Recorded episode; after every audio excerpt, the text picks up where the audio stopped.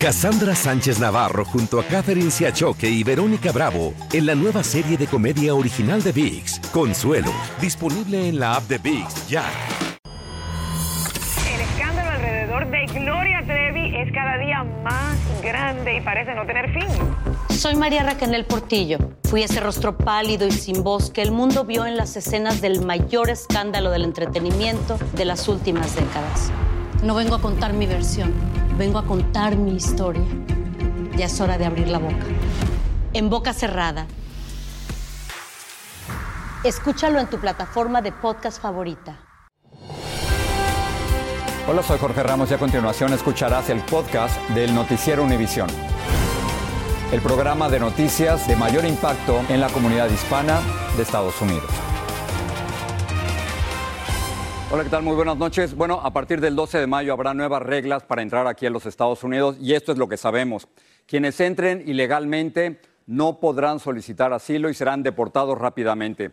Se crearán centros de procesamiento en Colombia y en Guatemala y hay que aplicar ahí, no aquí en los Estados Unidos. Y antes de viajar, se debe pedir una cita por teléfono con un especialista de inmigración y además se va a establecer un proceso para reunificar familias de inmigrantes de Colombia, Guatemala, Honduras y El Salvador. Por cierto, esta es una medida humanitaria que ya existe actualmente para cubanos, haitianos, nicaragüenses y venezolanos. Pedro Rojas nos explica más.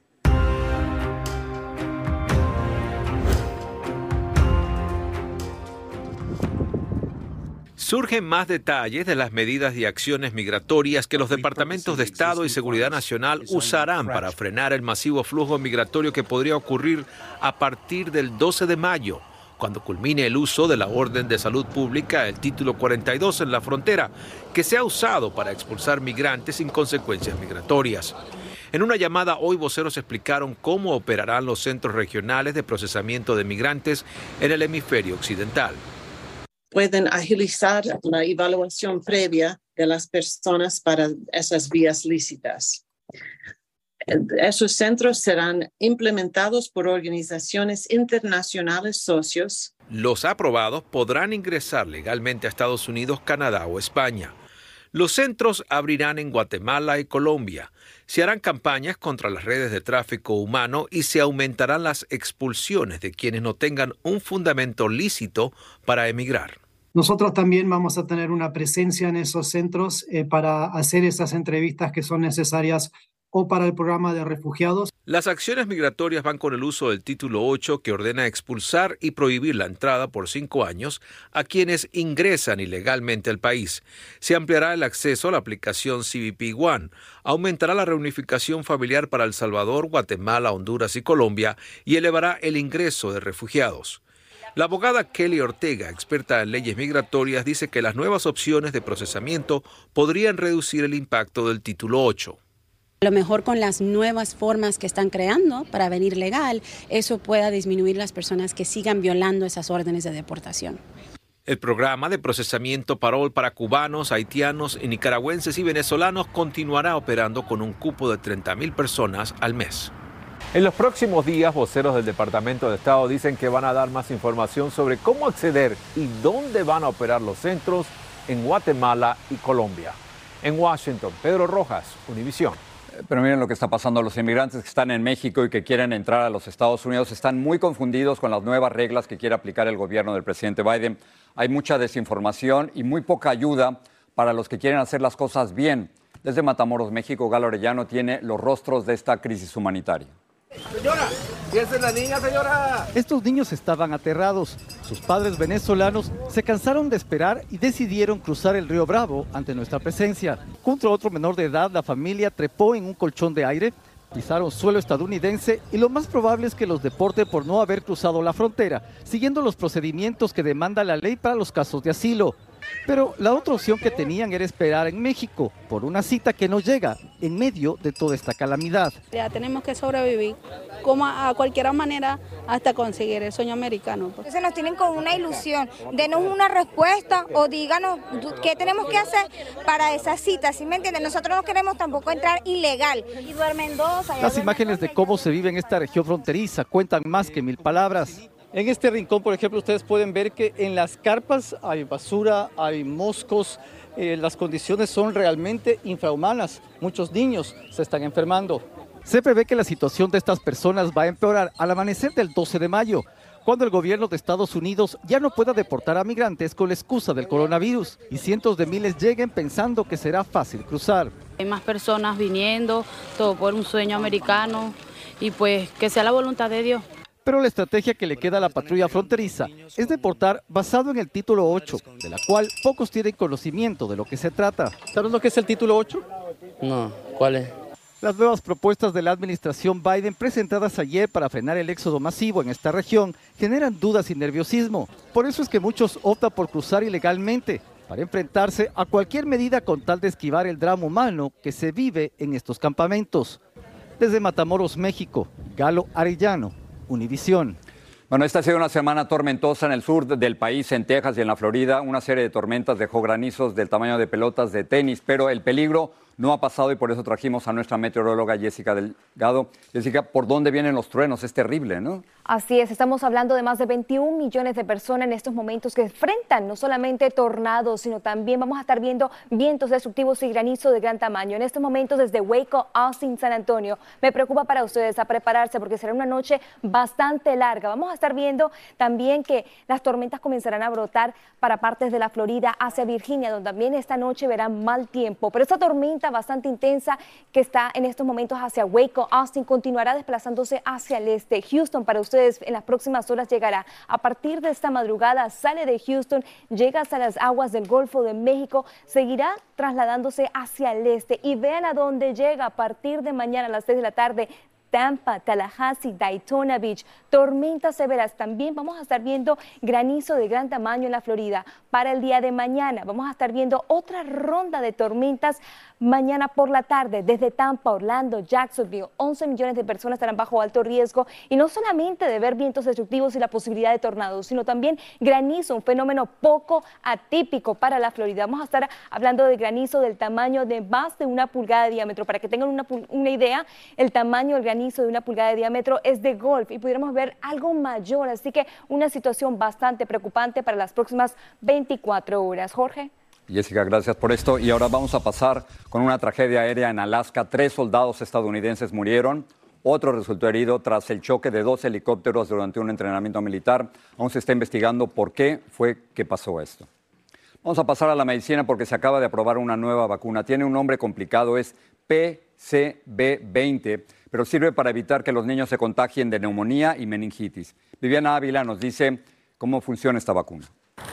Jacqueline Chávez es madre de dos hijos que serían elegibles para la recién autorizada vacuna pediátrica que protege contra enfermedades como la neumonía y la meningitis. Ah, yo pienso que sí debemos confiar con esas vacunas porque nos pueden ayudar para prevenir un poco la enfermedad. La vacuna conocida como PC20 recibió luz verde por parte de la Administración de Fármacos y Alimentos para su uso entre niños de 6 semanas de nacidos hasta 17 años de edad. Y es importante también recalcar el uso en, en los niños prematuros, que también se puede utilizar en los chicos con factores de riesgo especial para enfermedad neumocóxica, como son aquellos que tienen enfermedades crónicas o que están bajo tratamiento inmunosupresor.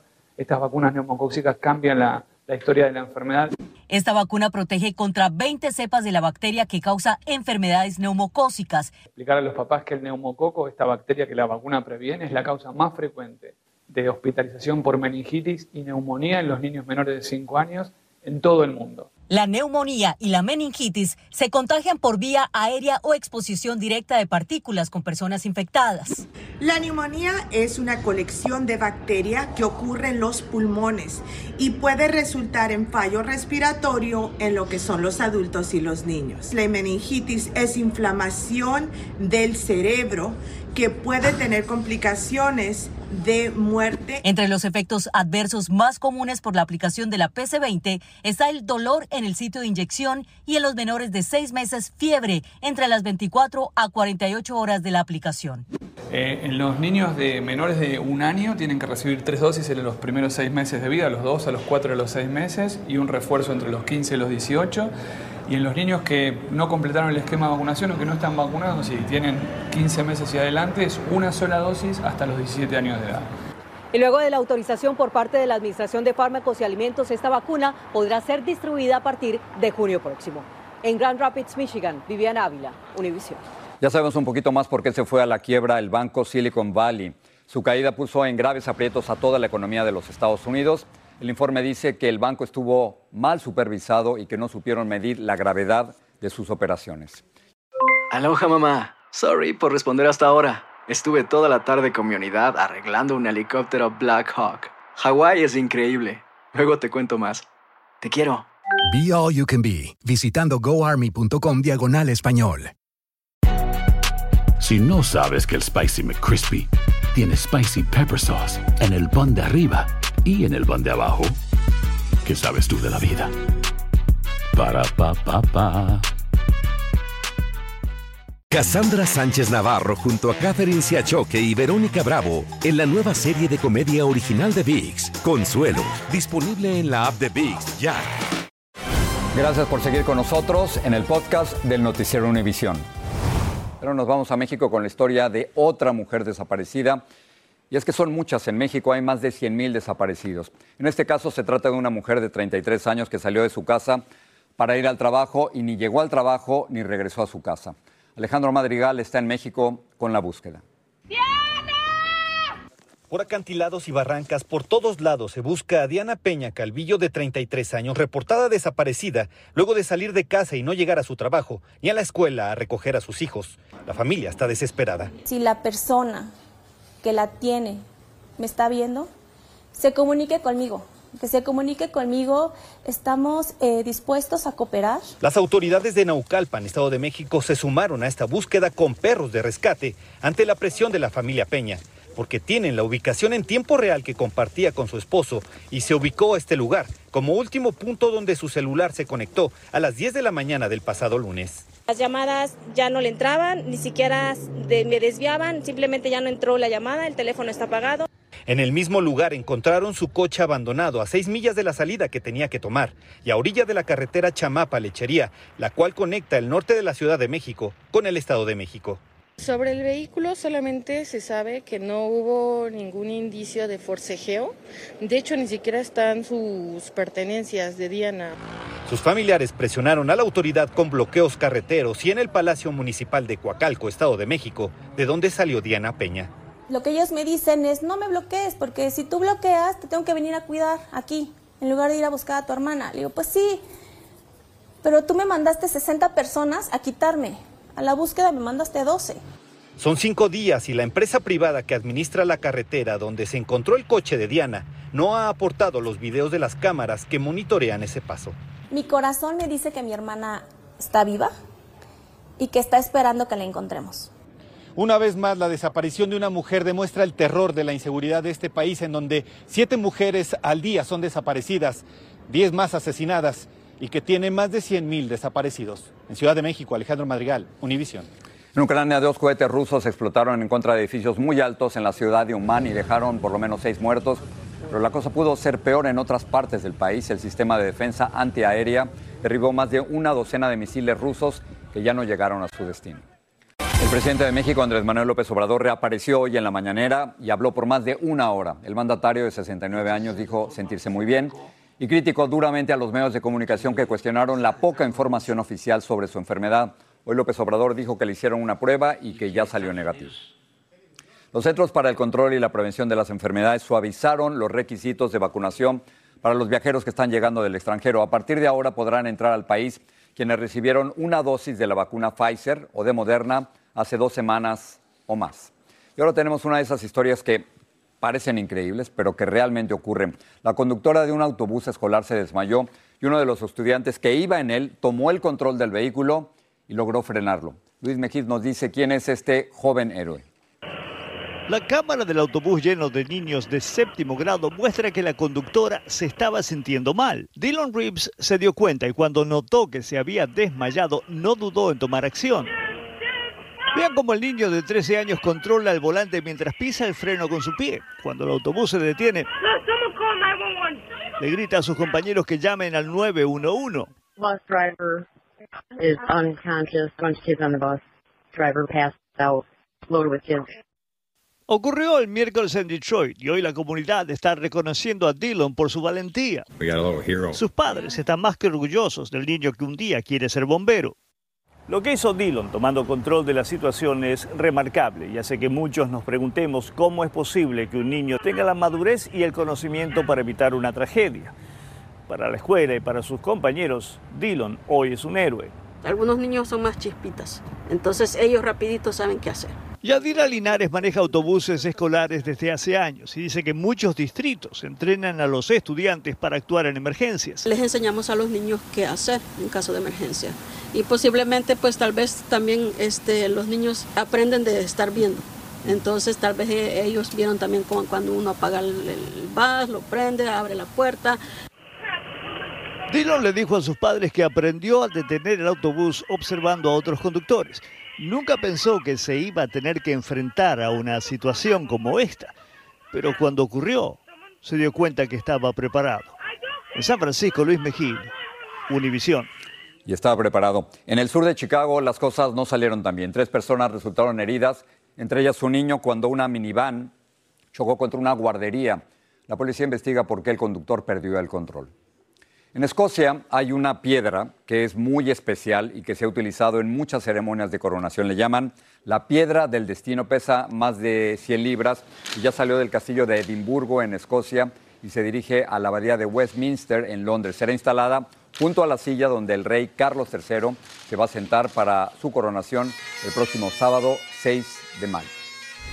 Meghan Markle, por cierto, la esposa del príncipe Harry de Gran Bretaña, no va a ir a Londres a la ceremonia de coronación de su suegro, pero acaba de firmar un contrato con la importante agencia de talentos William Morris Endeavor. Sus planes, hacer cine, televisión, series y manejar la compañía que tiene con su esposa.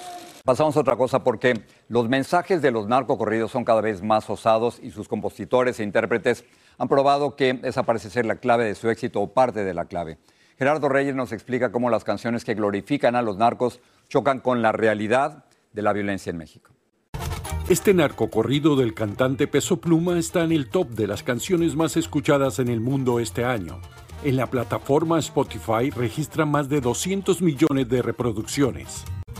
La letra es una muestra de cómo los compositores de este género están desafiando los límites. Es la historia de un joven narco que transporta polvo, que en la jerga de su mundo es la cocaína, ruedas como se conoce al éxtasis y cristal, o sea, metanfetaminas. La mercancía la lleva a un lugar al que solo se refiere como arriba, la clave para Estados Unidos.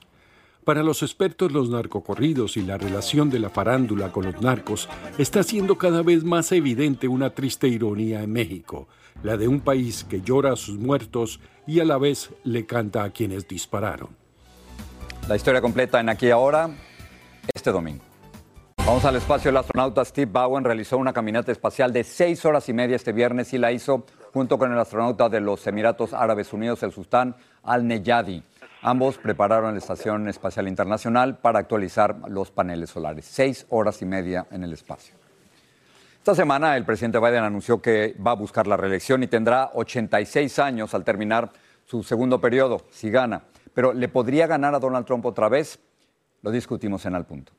Joe Biden quiere reelegirse, tiene 80 años de edad. ¿Qué posibilidades tiene de, lograrlo? Lo han subestimado. Lo subestimaron en el 2020 y en el 2022 el partido y aquí siguen. Y lo segundo es que hemos visto un poco de lo que creo que vamos a esperar con el Investing in America Tour de la vicepresidenta y el presidente. Tal vez la, edad pudiera ser un factor por la salud del presidente. No sabemos exactamente qué pudiera pasar en los próximos años, en el, en el próximo año y medio que tendrá de campaña. Así que muchas personas sí están viendo que tiene a veces faltas cuando habla pudiera ser un factor. ¿Qué posibilidades tiene Trump de ganarle a Biden? Es que Donald Trump es impresionante. O sea, entre más lo aprietan, más lo acorralan, mejor le va. Y eso no, no tiene ninguna explicación.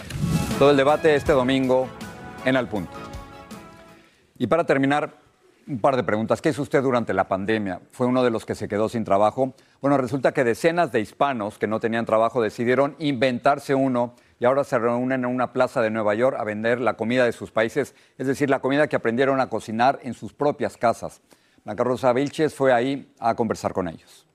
¿Qué le vamos a dar, amigos? Salchipapa, fritada, hornado, Los sonidos, los olores y los recuerdos impregnados al paladar de miles de latinoamericanos y su comida regional. Para comer ahorita, como unos 20 dólares a lo mucho, ya, ya estamos llenos. En un restaurante pagamos hasta 50 dólares.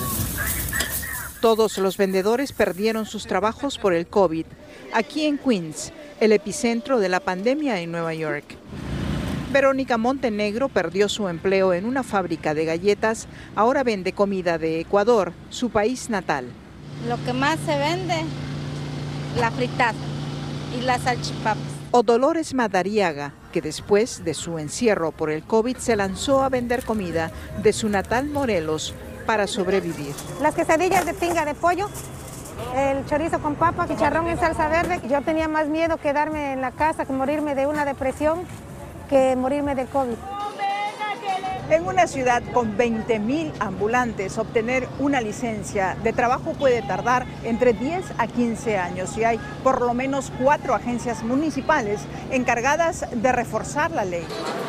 Entre ellas, el Departamento de Policía, que les pone multas. Tengo de todos los tamales. A Ana Maldonado le quitaron sus tamales por lo menos ya 10 veces. Y aquí pueden encontrar de todo. Rosario Troncoso formó la Asociación de Vendedores de Corona Plaza. El principal problema es que no nos dejan trabajar tranquilos por falta de permisos y licencias.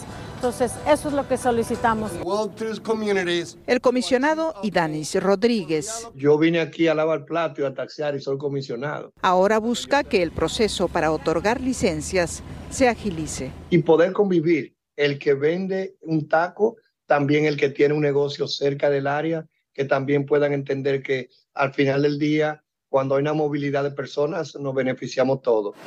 Por ahora buscan que las autoridades también respondan a su llamado, como lo hace su clientela. En Queens, Nueva York, Blanca Rosa Vilches, Univisión. Esos celotitos y esas salchipapas. La, la fórmula es sencilla. Esto es lo que les gusta en su casa y se lo están ofreciendo a los demás. Gracias por estar con nosotros y gracias por confiar en Univision.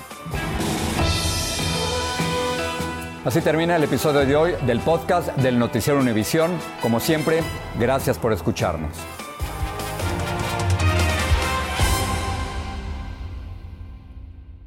Soy María Raquel Portillo. Probablemente me conozcan con el nombre que me impuso mi abusador, Mari Boquitas. Cuando apenas tenía 15 años, me casé con Sergio Andrade, el exitoso productor que lanzó la carrera de Gloria Trevi y que resultó ser un abusador sin escrúpulos. Voy a contar esa historia por primera vez sin interrupciones. No vengo a contar mi versión, vengo a contar mi historia. En boca cerrada.